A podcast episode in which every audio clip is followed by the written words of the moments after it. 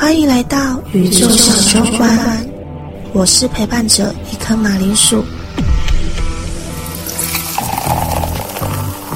这个频道会有我访问各式各样的灵性工作者，也会聊到自我探索、自我价值、跳脱二元相关议题，陪你一起体验身心灵的奇幻之旅。Hello，大家好，我是一颗马铃薯。今天邀请到一位特别来宾，是啊，我是 Chris。就这么简短，你要不要介绍一下？为什么我的来宾们的自我介绍都一个比一个简短？好啊，我简单自我介绍一下啊，我是一个蛮养生，然后又一个很随性的一一名商业顾问。那我自己的兴趣是占卜。我算是蛮低调的，就会潜伏在啊，就是朋友身边，可能偶尔帮助一下大家，或者是就是看着大家这样子。你的占卜服务主要是牌卡，啊或者是什么工具，还是直觉感应？嗯，啊，这样讲会比较偏向是直觉感应，因为我以前学学了一些不少的一些啊所谓的技术，或者是啊方法方式。那我自己也研究出我自己的一套，是自己摸索出来的。那会跟直觉比较有关系，对，这个会比较像是哦，我每天都会给自己一些简单的啊占卜预言，在我的生活中，就像说啊，我每天早上起床的时候啊，我今天啊我的身体状况，嗯，然后我就会开始哎，就是做一些简单的记录来。预测说，我今天这一天的状况，以及我遇到人事物的状况，好，我都会这样做。睡醒的那个直直觉去做后续的预测，那种感觉是。然后包括说我今天要上班了，嗯，我骑机车一出门，然后我在路上遇到车子的状况，或者是车流的状况，我就可以预测今天以及这三天大概会怎么样。哦，嗯，这个跟所谓的。就是看得到画面或是听得到那种通灵的占卜又不太一样，对不对？你比较像是透过征兆嘛？是。因为我记得我很久以前有看过一本书，讲的是透过各种征兆来看预言。没错。就它有什么鸟的排列顺序，然后今天飞来什么东西，看见什么东西，喝的什么东西，水的流动什么样。没错，没错，没 错，很多很多很多。对，这个就是有有一点像我自己生活的大数据。嗯，那我就会每天去观察，说哦，大概遇到这些状况，那我接下来会怎么样？就是我已经把觉察这件事情非常的透彻。这很像一个数据库整理的概念呢。是，因为你今天等于你一出门就开始在吸取讯息量嘛，那你根据吸取的讯息量，你可能可以回推推导到。你过往的经历发生这些事件的时候，当天可能会有什么样的状态，什么样的走势，类似这样子的，没错。哦，好有趣。对，那当然这个跟我的健康也是有关系的，因为平常我是会依照我的身体状况来去判断啊，我接下来大概会做什么事，或者是怎么样说话，然后做哪些事或安排些什么，我都会依照我的身体状况。那通常这个周期呢，就是七天。或三天，短是三天，那慢慢的我就会，诶，再发现说更短的话，一天的话，它就会变成是，我今天在做这件事情，啊，我隔天大概身体状况，哦，反馈是什么样？最短应该是一天了。结合运用在生活，因为身心灵的最基底就是身嘛，是有点像我们常常在觉察情绪、觉察感受、觉察我们做了这件事情后续的效应怎么样，然后你再更深入运用到身体，做了这件事后，你的身体感觉怎么样？隔天感觉怎么样？这一个礼拜感觉怎么样？没错，就完全的觉察。然后这个的话，其实蛮好玩的地方是。我是很喜欢尝试，嗯，所以我那时候其实一开始在学身心灵啊，或是学到一些技术啊等等相关的，我都会在我的生活中去试。嗯，那我这个人就比较反骨，我很喜欢去试别人说不行、不可能 或者是不对的东西，那我就会想要尝试为什么叫不对，然后这样试试试试到后面，我就会开始拿我自己的身体做尝试。哇，对，就包括说一些啊。你你要如何用一些身心灵的冥想的一些方式啊，或者是呼吸的方法，嗯，来让你的身体有什么变化？那这时候我我不可能只有这么简单，我一定要拿我的工作，我跟我老板遇到的事情，我在我事业中遇到的事情，然后来拿来互相交叉比对。我很喜欢做这个事情。哇，我觉得这个光光听起来，我就觉得嗯，非常很累。是很累，但但是这个就是很好玩的地哦，完方。蛋了，好没慧根。我光听我就想说，哦，感觉是一件很累的事情。不不不但其实就是有一点像说，我的生活一开始有一点单调。嗯，虽然虽然大家可能可能外人看我或者我的朋友看我，就是哦，我的生活已经够精彩了。可是，在我自己啊，因为我可能是啊，我没有太多的事情啊，那所以相对也会比较单调。那我时间多了，我就会开始去试那些不微不微，哎，就会变成这样。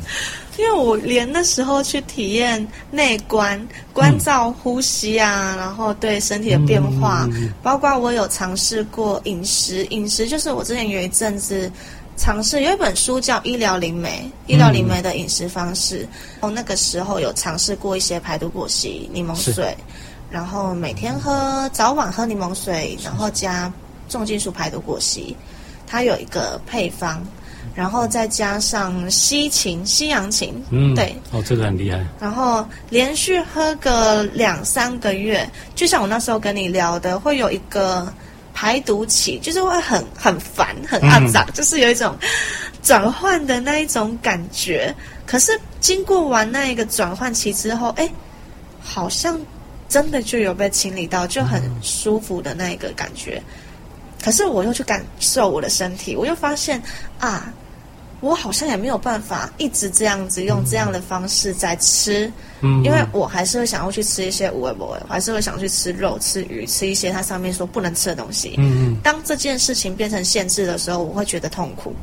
那我不喜欢痛苦嘛，所以我还是会去吃。可是我发现我鱼啊、肉啊，有的没有的吃久了后，哎，我的身体本能的又会跟我说我要多吃菜，我又开始乱了排毒期，或是去吃菜。这是我跟我的身体培养起来的一个默契吧。啊，可以啊，呃可以啊，这就很生活啦。对啊，它就是我的，也不算，这是算养生吗？对啊，这这也可以是我的养生哦调理方式。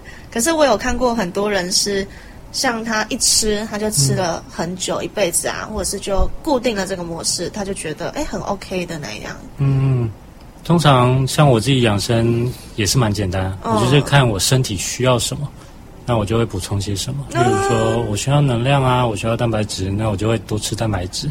那我最近已经够了，那我可能就会转换成其他的。判断他现在是需要蛋白质，还是需要什么东西？OK，啊、我如果把它变成生活我自己本身的呃生活上的一些规律的话，我今天如果我的力量不够，嗯，我的耐力不够的时候，我就会多补充一些蛋白质。哦，对我，我都会很简单这样归类。啊，至于它是不是市面上所谓的就是健康的饮食，或者是正正规的养生方式，那不见得。但是这是我属于我个人的方式。那再来就是，如果最近比较常疲劳的话，那我大概会做些什么？例如说，哦，我会补充一些啊、热热性的食物，嗯，对，啊、或所谓的发物啊，就是热的东西，或是辣的东西。哦，那对，然后或者是一些比较刺激类的，这也 OK。哦就是我就觉得最近特别累嘛，那我需要给自己再加一点火。那我大概都会抓三天这个周期。嗯，对，那这三天的话，通常就是从前面一二天我都会吃的比较多一点，然后到第三天，然后后面慢慢地就是就会改回一般的比较平淡的食物。平淡的食物是大概像就像是呃，就就没有什么辣的、辛辣的都没有，就是普通的什么一般的啊卤肉饭、面、也也也 对，一般都会自自己煮阳会比较多。哦，对对对，然后因为我自己吃的太太清淡，就快要没有味道。那当然我就会想，为为什么我会慢慢的养成这样子习惯，就是嗯也会因为跟身体状况是有关，所以我慢慢是调整我的饮食。那像刚刚我说的是，如果我没有体力了，那我就会开始吃一些像是热性的东西，或者是那所谓人家讲的那些垃圾食物，你还是会吃吗？还是会吃。还是会吃？对啊什么炸鸡啊、可乐啊，还是会 OK，那你就讲到这个重点嗯，因为它是炸的嘛，嗯炸的它本来就是热性，哦，它不管是炸的啊、烤的啊，然后煎的啊那些，属性来讲是吗？对，它也就是热的。嗯那热的这一块呢，它就会等于是把我的身体的这把火这一次的燃烧起来。哦，那我就会看大概就量有多寡像五行，的那一种那个属性，或者是中医就在讲阴阳，啊，对这一块就会很简单。那你只要觉得说啊，我身体现在太冷了，你就把你的火点起来。冷冷就是哦，这是动不了啊，全身酸痛啊，或是胃管啊，或是哦比较容易伤风，哎，伤风感冒这一块所以你，也有读中医的一些相关的算算是自己研究。哦。嗯因那为对这个身体偏热的话是要吃什么？身体偏热的话呢，那如果现在是热过头，你已经开始发炎了，嗯。或者是开始燥啊不舒服，然后头痛那些，那你就要开始先泻火，嗯。就是吃一些比较凉的，就是会比较呃，像水果的话是啊火龙果、西瓜，嗯，对这些比较良性的食物，然后看来我吃的蛮对的。对，那就是也是差不多吃三天而已，嗯我都会抓这个周期。嗯因为如果说你今天是哇那个那一把火超大的，那你就要想一下你前三天，嗯吃了什么，对七到三天那一段时间，你到大概吃了些什么？很有趣。那我都会是这样慢慢我刚。刚会那样问，就是因为我的体质，像我之前去看中医，跟我自己感觉都是嗯偏燥的那一种，是所以我三不五时，如果我吃的太燥热，火锅啊、麻辣，因为我又爱吃麻辣锅，那我可能过一个礼拜后，我就会很五明火一直压起来，我就会嗯很没耐性，或者是很阿杂的那种。然后呢，接下来我就会开始每天早上，我就像我刚刚一来，我就先去全家买了一杯西瓜汁，我就会开始喝西瓜汁，或是吃水果，然后就是因为我很少会有冷的时候，我很常都是太热，我对身体的发炎反应好像蛮敏感的。嗯我只要觉得有一点点好像头痛痛的，这样这样的，或者是呃再明显一点是皮肤会，比如说有一点炎症反应，你碰到会有点微刺痛，喉咙会有一点点刺刺的，可是其实都一点点而已，都没有到所谓感冒或者是生病那么严重。嗯所以我只要觉得啊，好像发炎反应要起来的时候，我会本能吗？就是 会去吃一些就是比较退火或是比较凉的的东西。对啊，就是这样一个很简单概念，嗯它就有点像平衡啊，嗯你在抓你自己的身体的平衡机对制。，可是我也不会因为这样我就不吃麻辣锅，嗯，麻辣锅很香。对我还是会吃，就是吃完再来再来平衡嘛。对啊，是 OK 的、啊、，OK 的、啊。其实，而且麻辣锅你在吃的过程中，你去吃一些凉性的东西，嗯稍微综合一下就好。很有趣，嗯，然后我聊到这边，我才发现我们完全没有进入主题。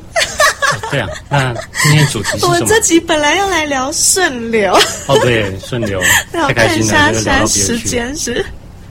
好，我聊到了十二分钟了，我才发现我们的主题还没有进来，没关系，因为其实前面的那一些养生方式跟健康方式，我觉得跟这个主题蛮环环相扣的。嗯嗯，是，就像你去觉察健康养生各个方面，你不是用那一种很限制，一定要哦，我就是要吃很健康的食物，就是要吃鸡胸肉，嗯吃什么什么什么。其实这个跟顺流也有一点点像，没错。嗯我是根据我自己的身体状况，就是环境让我身体有哪一些变化，那我再相对应的做补充啊、增加、减少这样子。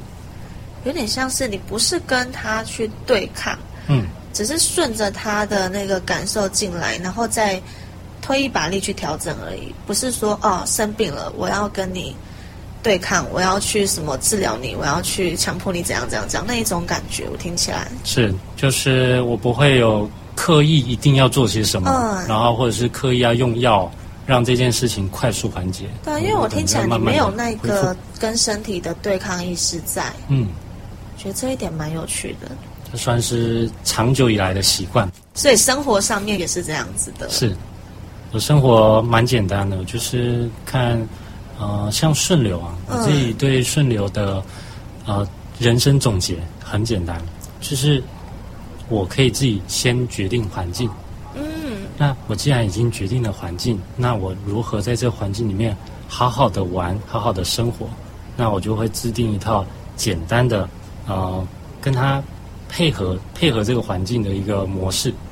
对，如果我今天哦做着做着，我这个模式我已经配合不来，我很累，嗯我已经身心俱疲，那我就会先暂停，然后再重新思考一下，哦一下调整一下，如何再选择更好的环境，或者是是不是要对外寻求更更多帮助，来让我在这个环境下更好的生活。其实从核心来看，我觉得整整个很重要的一个关键字是觉察，对不对？嗯，因为不管是身体还是你刚刚说的感受、情绪舒不舒服的前前情提要，就是一定要有一个觉察的那个心在。你有觉察到这个状况，才去有办法做后续的调整。没错，没错。那一开始我会有这个嗯、呃觉察的这个这这种心啊，或者是这种感受，是因为我本身也是一个高敏感人。嗯，那我从小的话也是蛮多各种的对困扰，所以我就一直会在观察我自己。嗯，因为我小时候最常，呃，应该说我最小时候是会一直跟着我姑丈，我一直问他说为什么为什么，然后发现、哦，十万个为什么？我超喜欢问为什么。嗯嗯那嗯嗯，当然，我姑丈没有办法让我问的时候，我就开始对我自己问：啊为什么这样？为什么那样？不是这样吧？哦，我也是这样。然后就脑子都快爆炸了。嗯然后我后面才发现，哦，天啊，脑子太活跃，那太活跃，我又没有办法在这个环境下好好的去发挥运用，那怎么办？我就一定要往外面去寻找，嗯，所以也是这样一路慢慢的走，然后就找到属于自己的环境，是这样子。哇，听起来你的那个觉察很早很早就嗯开始了耶，没错。突然突然之间的就。对，就这样，你也没有去学什么，就听起来好像也不是说后天学来还是干嘛的，对，你就一堆问题一堆问题问问问问就嘣，哎，你的那个觉察就出来了耶。没，错，而且我发现好奇妙，问着问着，然后问的还很有深度，嗯你就可以问说，哎，这东西为什么是红色的？为什么是蓝色的？啊？那如果是红色，为什么我对这个会有这样的感受？然后就可以你一层一层一层一层问下去，它可以问的很深，它就是有一点还像不是只有问直说它就是纵向的，还问到感受，对，它就是可以问很多平面，嗯。然后问的很深，然后问到心里，问到很很灵魂的东西，说我到底在干嘛？然后就会哦各种这种，然后到后问面问自己也是这样对子，，就是一直问，可是很奇怪不会都没有答案吗？一开始都没有答案。对啊，就是一直问一直问都没有答案的时候呢，是，然后啊、当然今天我会有一个这个这个我自己摸索到的一个小配波。嗯，我在所有的觉察里面，我都不知道它的共通点在哪的时候，我会把它用笔记本记下来，嗯，然后去找出那个关键点。例如，我一直重复在想一些问题，然后我可能也会有一些简单的解答，我就全部写在本子上，嗯然后到最后呢，我拿那个本子用笔把它画起来，我重复出现的，maybe 这就是我的重点，我的核心。哦，我针对这个呢，在生活中再去探索，再去尝试。哦，我甚至去做一些反面的事情，我就是要深度了解我这个核心到底怎么了。哇哦，嗯，听起来也是一个很麻烦的过程。对，就是，但这就是很很愿意尝试啊，我是蛮愿意尝试。那真的很累啊，说实就。听起来你的左右脑其实都蛮活跃的，就是两边都有在运作的感觉，不是说纯哦直觉感受就一路都直觉走到底，嗯你还是会有一个整理的动作，梳理它的共同点啊，然后找到它的核心所在。是，所以这个东西就是我缺乏的。但我我也不确定我一开始到底算直觉还是，其实我从小我是比较偏逻辑型。嗯，那我到后面是特别的感受型，是因为我我三不五时就会去想说，为什么别人说不能左手写字，要用右手，然后等等的，哦，就是一样是一堆问题去问出来的。所以我后面就会试出一堆很奇怪的事情，因为我当然是会知道说啊，因为右手写字，老师也是右手写字等等，哦在那个时代可能会比较容易教大家，就是先照做，可以写出字嘛，嗯，那你可以用文字传达，那这个是当下的重点。但是呢，我就会想，左手不行吗？那我就开始用左手写，然后左手写不了字，没关系啊，我用左手吃饭，用左手吃，做任何事情，然后都用左手。所以我发现，诶，我从小也蛮喜欢画画，就是用左手也可以画画，这样我要这样也可以，啊那样那样也也可以。对，好像没有标准，答案。没有错。既然如果没有标准答案，好像就是开始可以去玩的开始了。没错，所以我也蛮早就开始玩。我最最最开始觉得哦，开始去玩这件事情，就是因为当我有一天我发现我怎么找怎么做都没有标准答案的时候，嗯，我那时候第一个念头就是忽然觉得，那就算了，我就去玩看看好了，因为反正我选 A 也不知道对不对，选 B 也不知道对不对，可是好像这么玩我也饿不死，我也、我就是抱持着一个死不了就还好的心态开始玩。然后一路玩到现在，发现好像也没有过得比较不好，没有到特别好，但是也没有比较不好的那一种那种感觉，就是我还在摸索当中。嗯，其实说简单一点，这也跟顺流是有关的。嗯，因为就像如果我把人生比喻的非常简单的话，就是从生到死的过程。那比较有艺术感一点说法，就是我是一个从出生，然后想要成为别人，然后慢慢的再到认识自己的过程，然后到终点。哦，那这个旅程，我可以自己决定有多好玩啊！我也可以很无聊，对吧？我也可以很刺激、很平淡，我可以自己决定的。哦，好像有道理。这是感谢你把我的主题又拉回来了，顺流。你说我还没有忘记，嗯，还记得我们的，就像我一直跟朋友们分享，我在讲的顺流嘛，不是说，就像我很喜欢说，我喜欢躺平，我就是一棵躺平的马铃薯，嗯，但我不是说我就躺在那边都不动，就就摆烂摆在那边了，嗯。就是你既然是顺流，代表你有在流动啊，你只是。顺着那个坡，顺着那个水流在流动。如果没有流动，它就是死了，它就停在那边，就就没有流了，就是。就是跟着感觉走，对，想躺就躺，对对对对对对对所以。任何的状态它不会是固定的，有点像是你现在的每个状态，每个状态，如果开始去觉察，会发现，就像我啦，我可能从一天的起床到晚上睡前。我的状态一直一直一直在变，嗯可是如果我没有去觉察，我只会记得印象深刻的嘛，就是可能，哦，我今天好烦，我从头到尾就是很很焦虑很烦，嗯可是如果我有去做了觉察这个动作，像我最近在练习一个东西是，有朋友分享给我一篇文章说，当你尝试去觉察到一个念头的时候，如果这个念头是你觉得开心的，你就拿出一块钱，然后去找一个地方捐出去，然后嗯带着那个意念说酷感谢。我觉察到了这样开心的意念，希望这一分善念也可以回馈，就是散发给更多的人。然后，如果今天觉察到的那个念头是不太好、不太开心、负面的，那一样拿出一块钱，然后走到零钱箱投一块钱出去，跟就是宇宙也跟自己说。哦，我觉察到，感谢宇宙让我觉察到了这样的情绪在。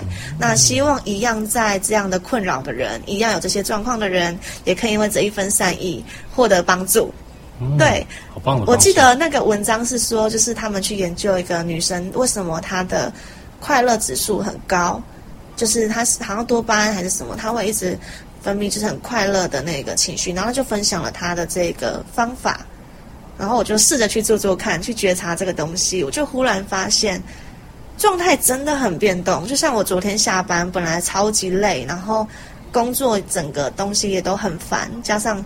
这两天就是比较燥一点，嗯然后本来下班想着啊，烦死了，烦死了，我等一下要去捐一一块钱，我等一下要去捐那个，跟宇宙说我现在很不爽，然 后带着这种想法，然后走到我家门口，就是还没到门口，我下火车站看到对面有脚踏车是空的，我就想说，啊，完蛋了。我好不容易都到家，然后等了末班车，我该不会还要走路回家吧？没有 U bike 可以让我骑。如果万一在角落让我发现一台 U bike 的话，我今天的心情就会很好之类的，我就这样子想。然后当我真的走过去的时候，发现啊，角落真的有，还有两台，然后我的心情瞬间就 转回来了。我一骑上 U bike 的时候，我的心情变成说啊，我等一下一定要去捐一块钱，我现在的心情超开心、超爽的，我要去把这个三念。正面分享给大家。对，对，一瞬间哦，因为一台 U bike，可以耶。它变成一个开心的一块钱，不是不爽的一块钱。嗯，看来这就是一种心境的转对，就很有趣。我昨天就有发现那个过程，因为就是有了那个一块钱的动作，我去做了觉察嘛。因为你有一个任务嘛，任务就是哦，我觉察到心念，我就把那一分的开心或是不开心也好的那个意念分享出去。嗯，所以有了这个任务，在我开始去更加的觉察，是 觉察后才发现这变化太快了吧。我搭火车的时候还是很不爽，然后看到一台脚踏车可以瞬间开心到，嗯，哦，是这样子。其实对于这个情绪啊，或者是我其实自己也有一种生活的方式，嗯我把我的情绪们就变成我的我的队友一样。啊，对，我会把它变成某一些技能，我甚至可以说，哎，它就是我的超能力。那其实我一一直都没有去处理掉我的那些负面情绪，嗯但我只要说，当他是愤怒那一类的啊愤怒啊，或是暴躁啊等等那些情绪一起来，我就会干嘛？我就会运用这一股动能去整理房间，哦嗨，反正就就莫名其妙的把它用掉。那哦，当我很悲伤的时候，干嘛？休息吧，我就趁这时候就好好的休息，然后摆烂，然后干嘛都可以，就是运用我身体的那个情绪的那那股能量。嗯，这这有点像我们前阵子，我前几天跟阿元录了一集，在讲躁郁症，是因为我们两个都是有躁郁症的那个状况的人，之前，是，然后我们把它形容成一种状态，而不是一个疾病。然后像我现在的状态，也有点像是跟躁郁这个状态共处。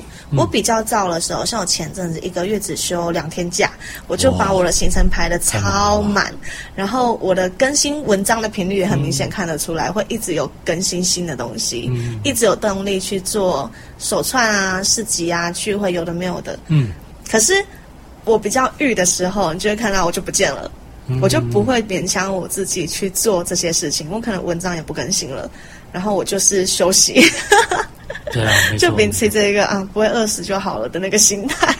对啊，对啊，然后燥的时候，我就会去一直动动动，就会停不下来。人家可能会觉得，你为什么要把自己逼得那么紧，很累？可是因为我燥的时候，那就是我的顺应机制啊。嗯，你不可能要我在正照的时候叫我冷停静下来，那很我会。疯掉。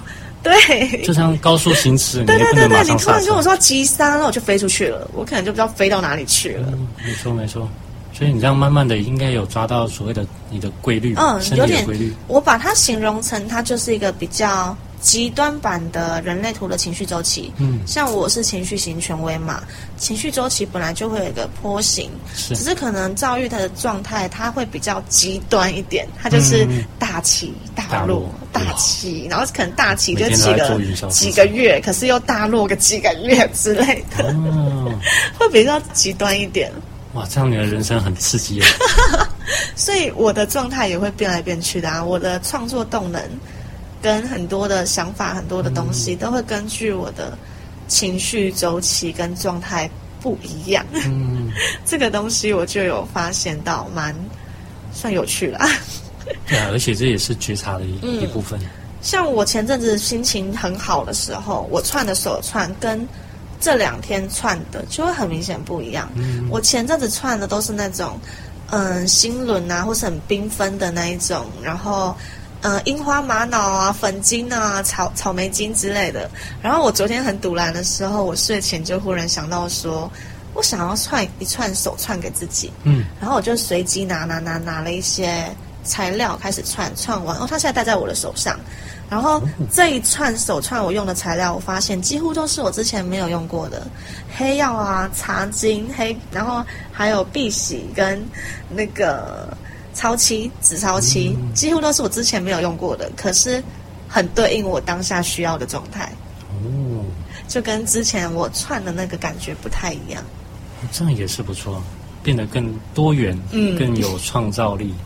嗯，就是我的状态也会影响我的创作。嗯，所以这样应该是跟身体是对应的嘛？对，有点像。有一点像情绪，同时影响对对身体，对对对身体对会影响情绪。因为情绪跟身体，他们其实蛮密切的，就是你的身体的感受，有时候就像情绪积压久了，它会反映在身体上。身体不舒服的时候，你情绪也会不好啊，也会反映在情绪上啊。没错，没错这。两者一直都是很密切相关，不是完全切割分开的。我觉得，嗯而且像如果说运用在生活中，我那时候很简单的概念啊，我我也是从中医那边就是慢慢的转变。我只要今天照的时候，或者是我啊、情绪比较大的时候，嗯我会做的事情就是我什么都先不做，哦，对，但是我不会把那股不舒服的能量给丢掉，嗯，我会直接转成文字的方式来诉说。哦我，现在有点不爽，嗯。那哎，那我们慢慢的先把这件事情先缓解一下，我们等一下再聊，嗯。对，或者是我们约定大概等一下什么时候再来处理这件事。处理这件事，事情，但我先把这件事情转成文字嗯，出来了，那我就没有压住。嗯，对，然后就赶快哎，先把眼前事情最最低标准处理好之后，嗯。我再来去讲述这件事情。然后我只要把我的，因为我的情绪其实都是有一个目的的。嗯，啊，不管说你是要保护自己啊，还是你要干嘛之类的，不会有无来由的，他其实情绪都会有一个，就是算是对，也算是目的，他会有一个去觉察之后，就会发现他其实好像是有原因的，没错。那不是无来由的无名火。没错没错，因为我如果知道说，哎，我这一股情绪它是要来保护我自己的，嗯，那我为什么需要保护？对，为什么需那要？我是不是能用嗯谈的方式？嗯那他不要伤害我，我就不需要保护啦。嗯那我那个情绪来了之后怎么办？怎么办？那股火怎么办？来，那你看你要做运动也可以啊，你要你要干嘛都可以啊，就是把它用掉，嗯但它不会变成是文字或语言，或者是某种愤怒情绪来伤害人，那就会变好的东西。嗯，嗯，我觉得这个跟 这个跟觉察真的也有很大一部分的，所以觉察跟顺流，他们其实也是很相辅相成的没错，状态，就一定是有一个连接在的。你如果单单就是觉察，可是没有后续的处理，嗯或是单单顺流，可是你没有到前面的觉察，可能中间也会有一些没有办法接轨的状况发生。没错，而且说实在的，顺流这件事啊，啊、它的反向就是你可能就刻意做些什么。嗯，对，那如果说你刻意做些什么，你又会一直很多的冲突，会这样卡也那样卡，那你又要特别要去戒一些什么，或是特别要，就我我那个戒的概念都会是，我跟我的未来借那个健康，哦。我跟未来借一些时间，嗯，对，借一些时间，嗯。那这些都是一定要还。嗯，你今天你拼了命，我未来要证明这件事情，然后把身体搞坏什么之类的，超累的那未来还是你自己你要要开始去还呢、承担那个果。对，那万一那那个好，你要做的事情，你的那个环境没有办法让你有时间休息，那你完蛋。哇哦，这件事情你真的没有办法一直撑下去对对，对对，这就是会有某爆的一天对。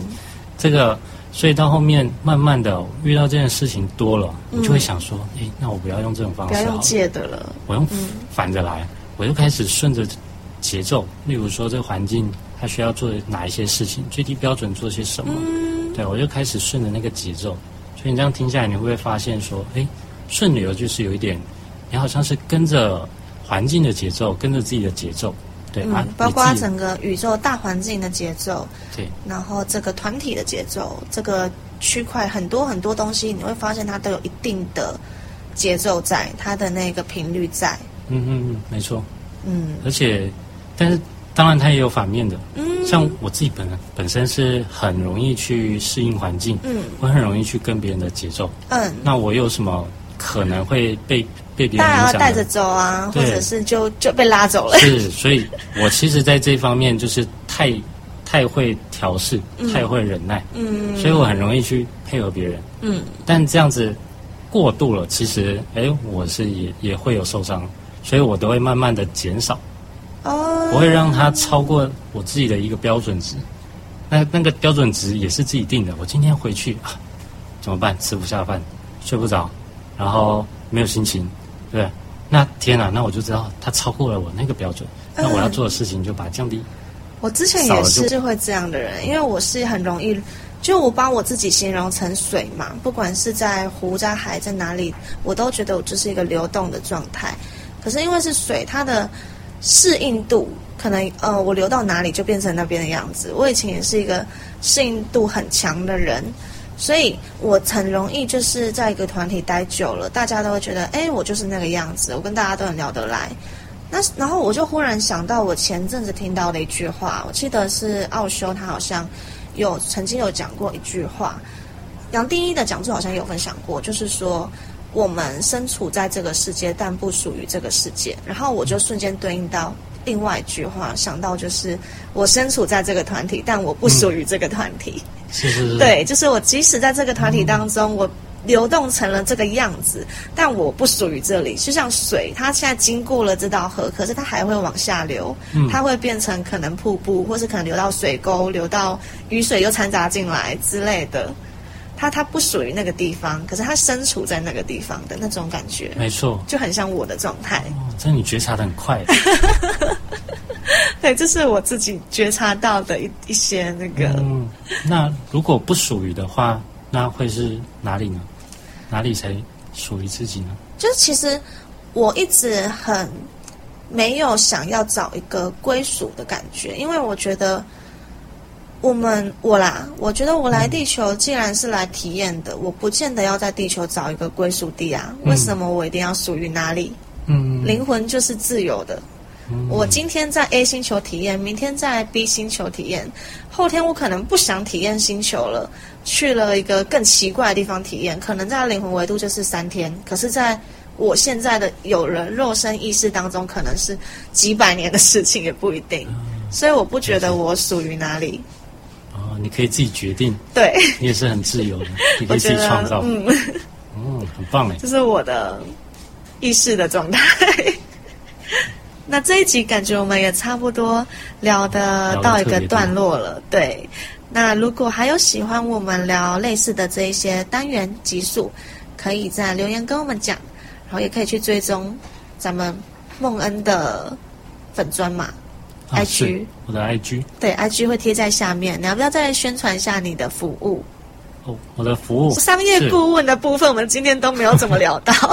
哦，这个没关系，因为我目前都是服务我自己的朋友，对，服务朋友比较多。那因为我自己本身就是比较有创意，这是我的天赋，所以我会把我这个天赋用在呃属于它的地方，所以我会用在像商业类的，嗯，或者是像生活觉察类。我们我们最近有合作一个算是企划，这个东西我就觉得很有趣，我觉得它的商业模式跟我以往接触到的会有一些相似，但是又不相同的地方，我觉得蛮好玩的。我们如果有机会，可以再抓一集来聊聊看。可以可以，嗯，那我们大家下次见啦，拜拜拜拜。感谢大家陪我们一起度过无数的疗愈小时光。这个节目默默做到现在，也来到了第二季，很庆幸当初下定决心做节目，才能与话筒另一端的你们相遇，也遇到了这么多的超强伙伴，互相陪伴，彼此疗愈。为了让大家有更良好的收听感受。节目也迎来了大改版，大家有没有听出什么变化呢？也可以到 Apple Podcast 留言告诉我，分享你们的感受。我一直相信，虽然可能各自距离遥远，但透过网络节目，可以让彼此的心靠得很近很近。想要看更多马铃薯创作的文章，也可以追踪我的 IG 一颗马铃薯的觉察之路，还有 YouTube 频道一颗马铃薯。最重要的是。也可以小额豆内赞助马铃薯，持续做出更棒的节目内容，让马铃薯的全职创作者之路更踏进一步。那么大家下周二云端再见啦！期待与你们相遇的每个早晨夜晚，属于我们的疗愈小时刻。